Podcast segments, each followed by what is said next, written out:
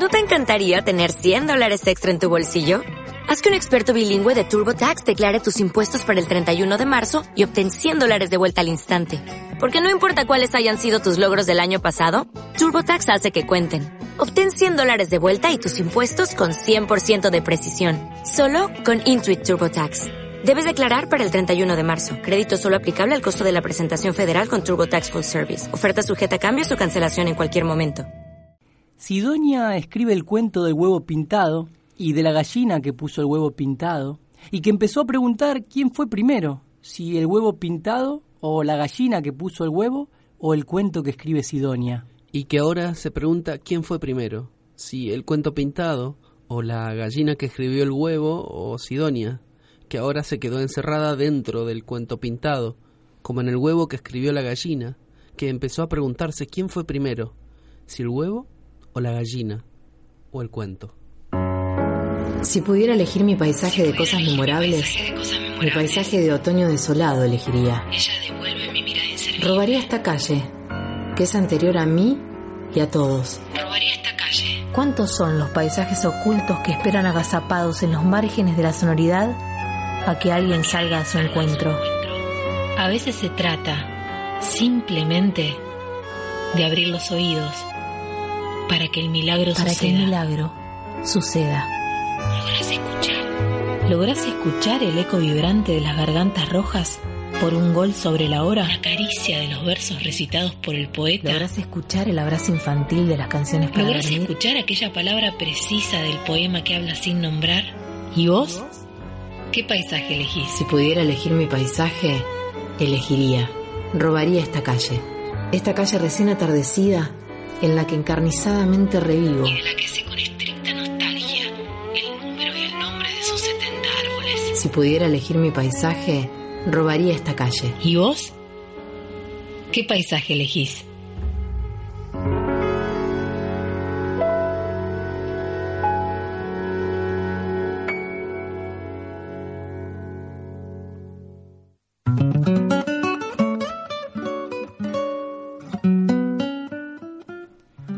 Saludos, Rodrigo. ¿Cómo estás, Mariano? Muy bien, dispuesto ya a, poner en marcha este nuevo episodio de Paisajes, eh, que es nuestra propuesta de cada semana.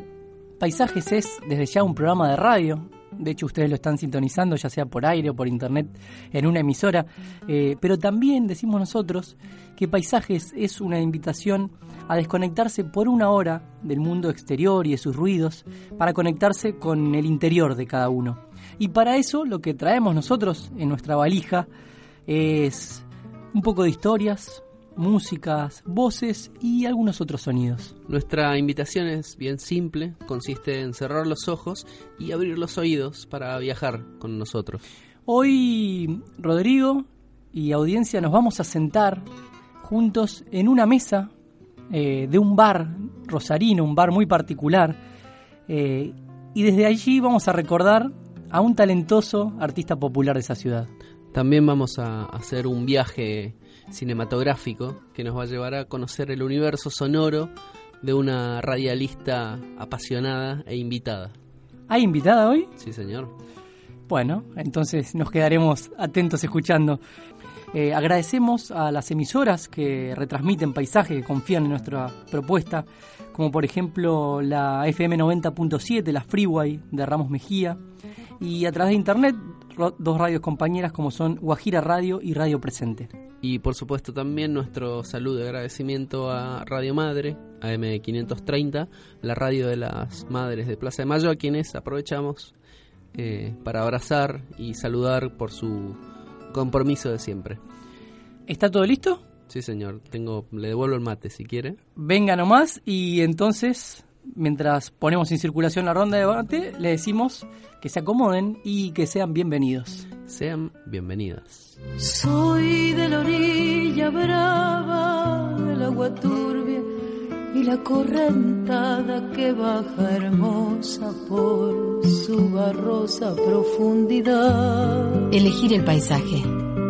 Construirlo. Soy un paisano serio, soy gente del remanso Valerio que es donde el cielo remonta vuelo en el Paraná. Sentirlo, respirarlo, vivirlo. Tengo el color del río y su misma voz en mi canto sigo. El agua mansa suave danza en el corazón. Pero a veces oscura va turbulenta en la ciega hondura y se hace brillo en este cuchillo de pescador. Rodrigo Ruesta, Mariano Pañuco, Federico Cogusa, Cristo de las redes. Cecilia Gaitán, Román Rivas,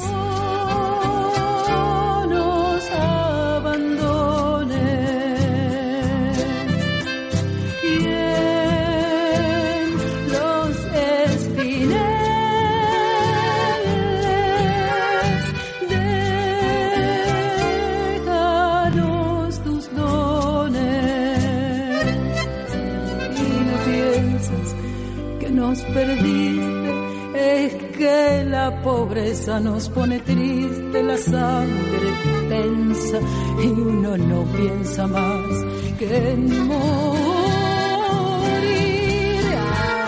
Agua del río viejo, llévate pronto este llanto lejos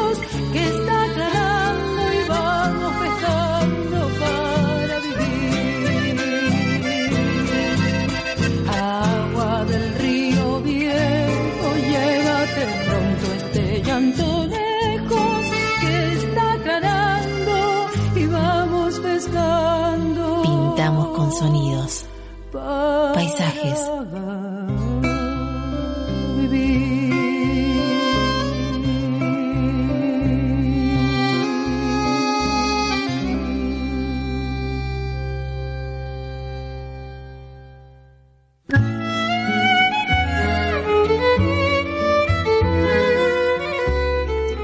A ver, te voy a hacer una pregunta al aire, Rodri, Sí, pero diga. que me parece que ya conozco de antemano la respuesta. Ah, ¿Tanto crees conocerme?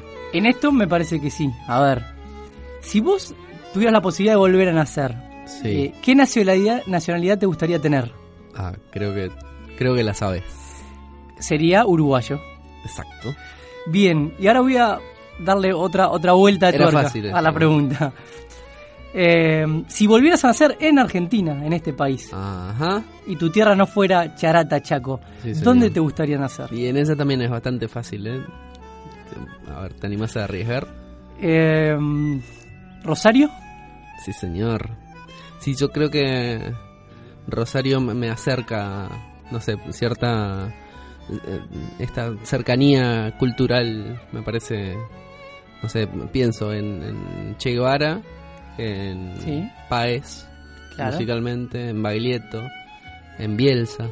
Ah, bueno, ahí enseguida apareció el fútbol, Marcelo Bielsa. Podría nombrarte alguno más. Sí, sí, bueno. Y del otro bando también, ¿no? Porque Bielsa está identificado con Newells. Pero digo, metiste el fútbol cuando enumerabas a personalidades de Rosario. Eh, y yo creo que, entre otras cosas, Rosario es fútbol, ¿no? Claramente.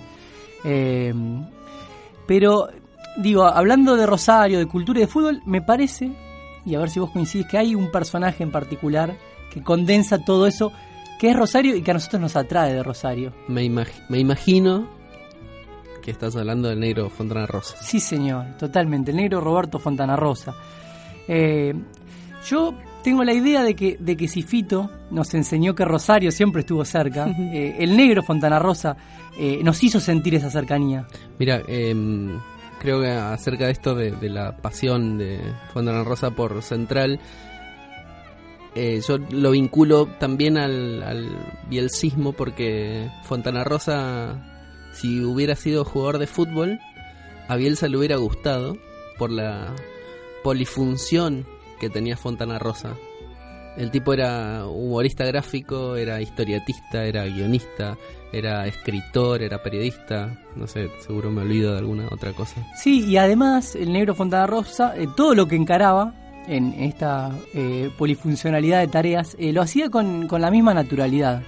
Si te fijas en todas las expresiones de- del talento que tenía Ujú. Fontana Rosa, siempre estaba el negro, o sea, quiero decir que él escribía desde, su lugar de tipo común, ¿no? Eh, no desde el altar, la vidriera de las grandes plumas. Y me parece que ahí está la, la, grandeza o lo inoxidable de, su arte. Creo que Fontana Rosa podía contar un, tremendo drama familiar situando la historia en la tribuna central, por ejemplo, o en un potrero en el Gran Rosario, en las afueras de la ciudad. Sí, y, él mismo disfrutaba de, posicionarse ahí, en ese lugar, eh, lejos del lugar ¿no? de, personalidad selecta.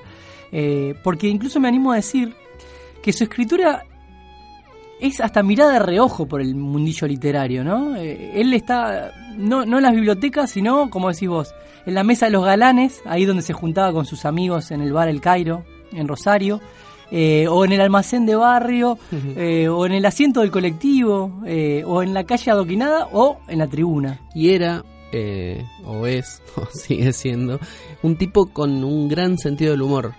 Me, me acuerdo una de las anécdotas más famosas. Eh, una vez contó con orgullo que su mujer lo había despertado solamente dos veces en toda su vida antes del mediodía. Una era para avisarle que Argentina había recuperado las Malvinas eh, y la otra para avisarle que Maradona había firmado su contrato con Newell's, el eterno rival de, su amado Rosario Central. No era muy madrugador, claramente, el negro. Qué, qué tipo tan genial.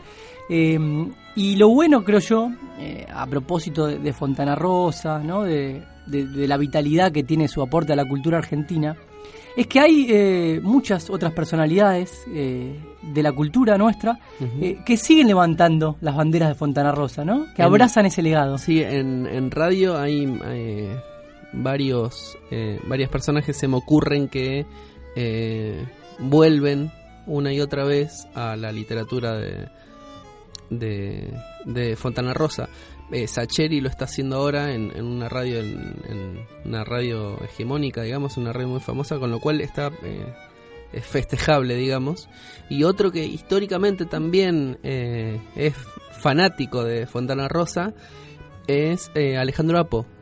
Claro que sí. Y ahora se me está ocurriendo que yo, Alejandro, lo, tengo la, la suerte de conocerlo. Si querés, le puedo mandar un WhatsApp porque me parece que él, él nos puede ayudar un poco a pensar esto. Sí, por supuesto. Hola Alejandro, eh, estábamos acá charlando con Mariano acerca de Fontana Rosa y sabemos que a vos siempre te interesó y siempre difundiste cuentos en la radio. ¿Me puedes explicar por qué se te ocurre que es necesario leer a Fontana Rosa? ¿Qué tiene de particular o de especial?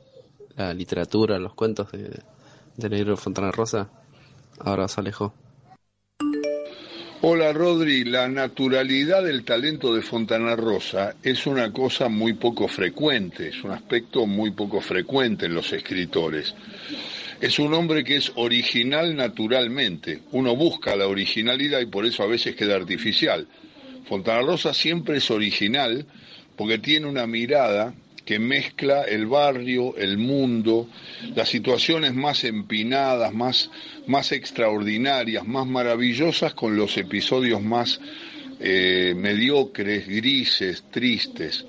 Lo sabe hacer porque es una de nuestras banderas de la cultura popular. Sabe mezclar los muchachos hablando de carreras en, en la esquina y, y, la mujer enchancletada que aparece en París él, esa mezcla que hace de barrio y mundo le sale naturalmente en la observación. Más allá de sus condiciones de dibujante y de historietista, es un hombre que está traducido a todos los idiomas sus cuentos y sus tres novelas, porque es una mirada siempre original y muy profunda desde lo, lo común, lo común pasa a ser incomún en la mirada natural del talento de Fontana Rosa. Y sus cuentos son muy ingeniosos, pero siempre tienen una sabiduría casi empírica. Es como que los personajes de Fontana Rosa son personas no víctimas de la circunstancia, del mundo que nos toca vivir. Son personas que resisten ese mundo con su manera particular de enfocarlo. Eso era él, y él lo trasladaba a sus queridos e inolvidables personajes. Fontana Rosa verdaderamente, Rodrigo, es un personaje inolvidable, por eso hiciste tan bien en convocarme para evocarlo. Lo llevo siempre en el alma. Un abrazo grande, Rodri, hasta siempre.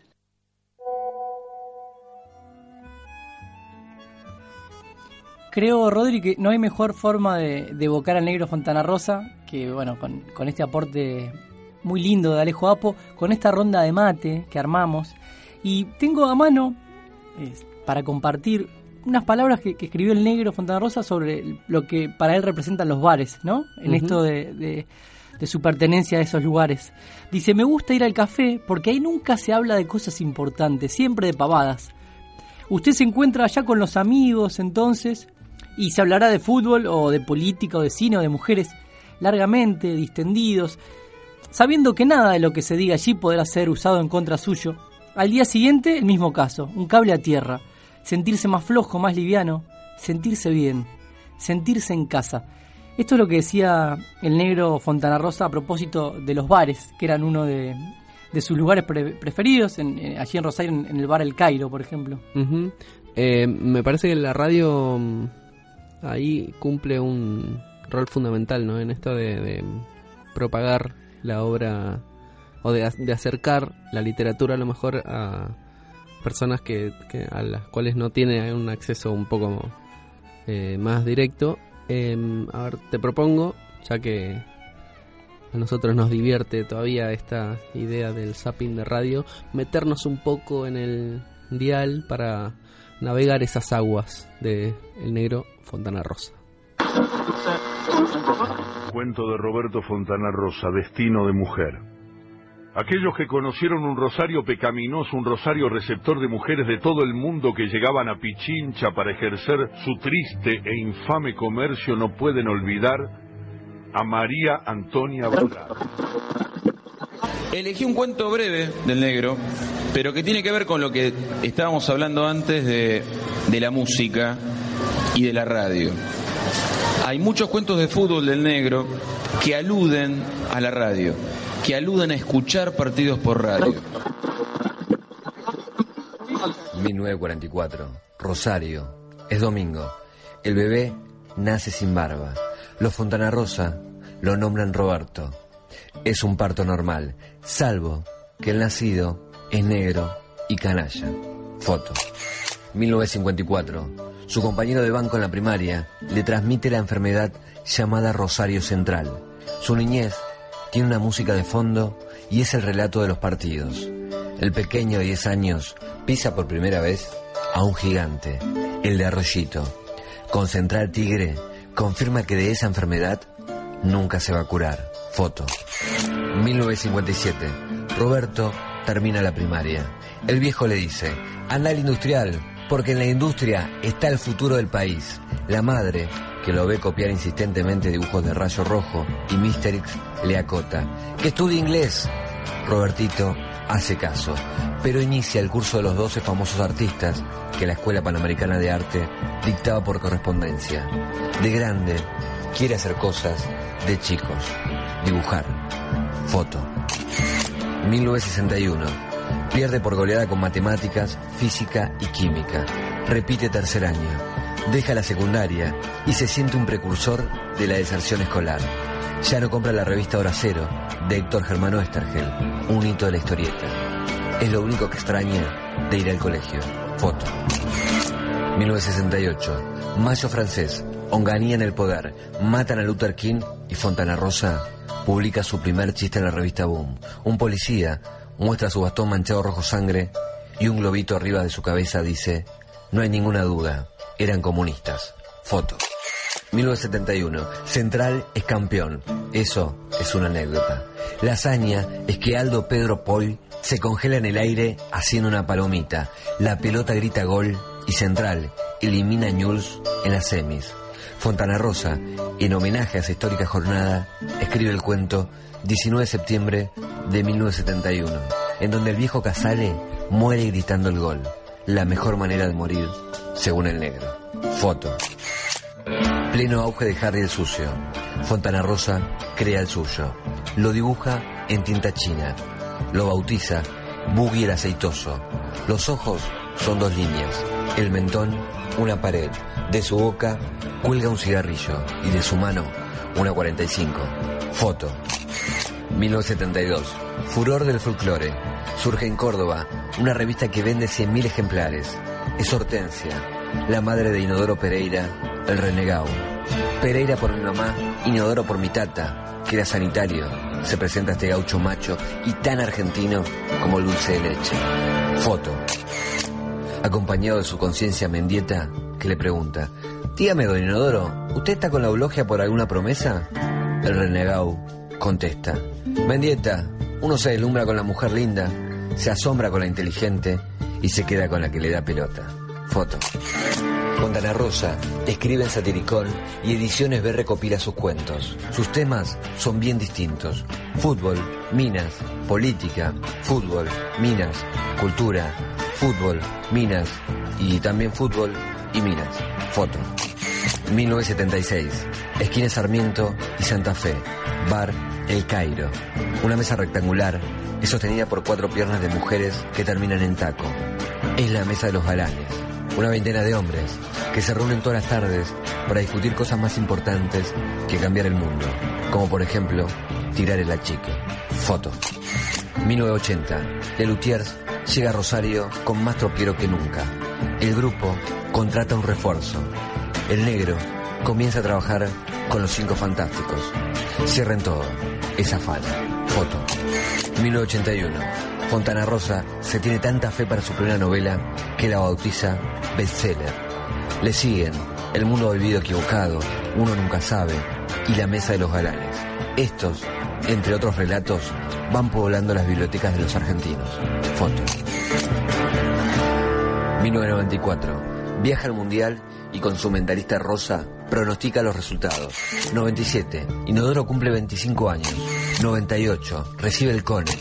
Principios del nuevo siglo. Una mina lo emputece. Foto.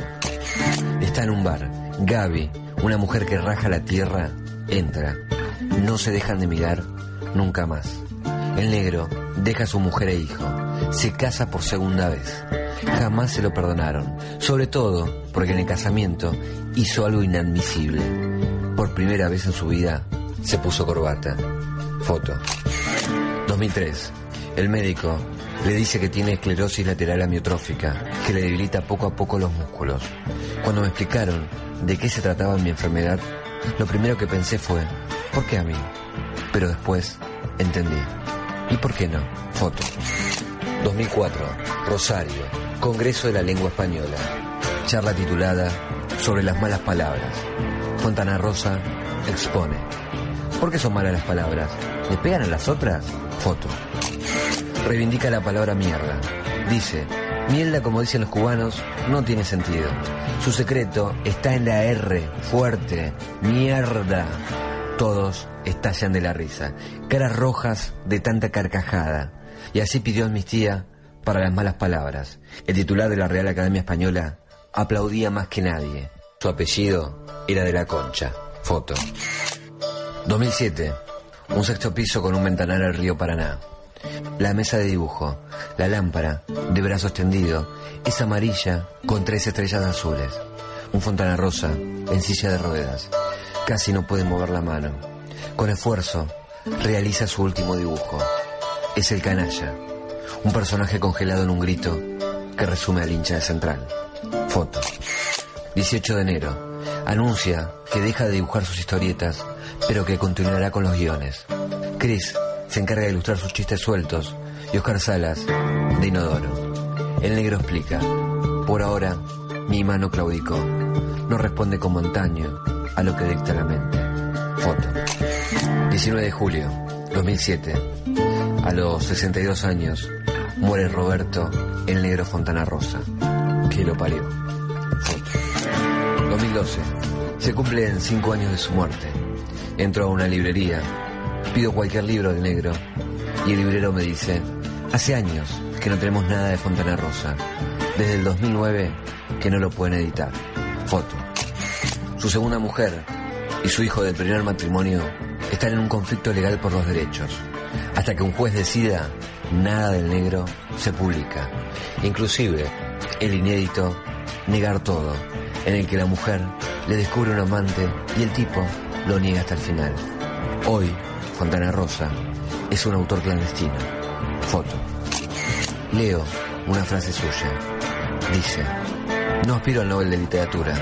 Me doy por muy bien pagado cuando alguien me dice, me cagué de risa con tu libro. Foto. Roberto, el negro, Fontana Rosa. Una foto del dibujante de la nación.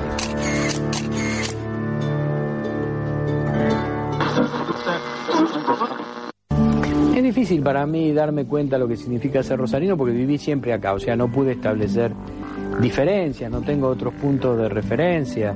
Rosario tiene dos cosas fundamentales, tiene linda mina y buen fútbol. ¿Qué más puede pretender un intelectual que eso? Bajo por una huella de muy arriba, vengo de las estrellas, traigo alegría.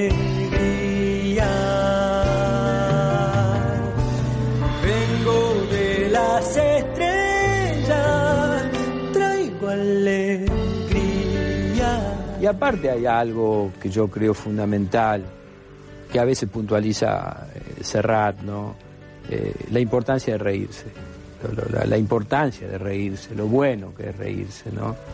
Este, uno, una película eh, cómica que te haga reír, por ahí te modifica el ánimo de una semana, de un mes.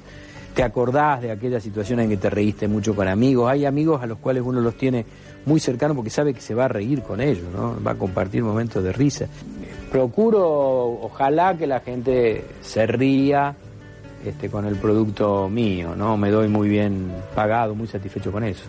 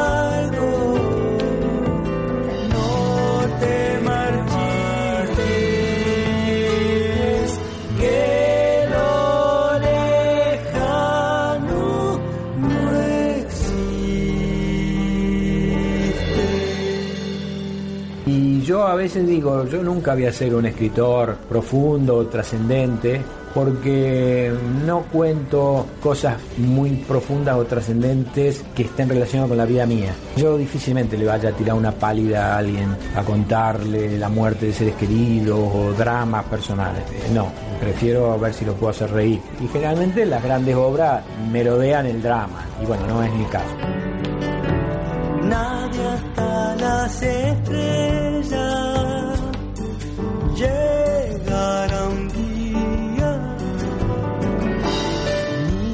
Ni desde las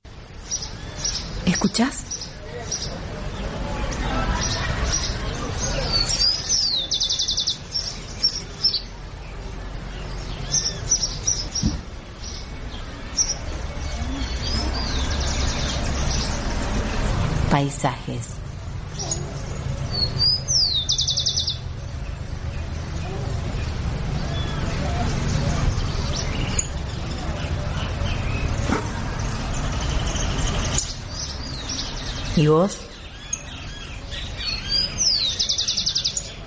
¿Qué paisaje elegís?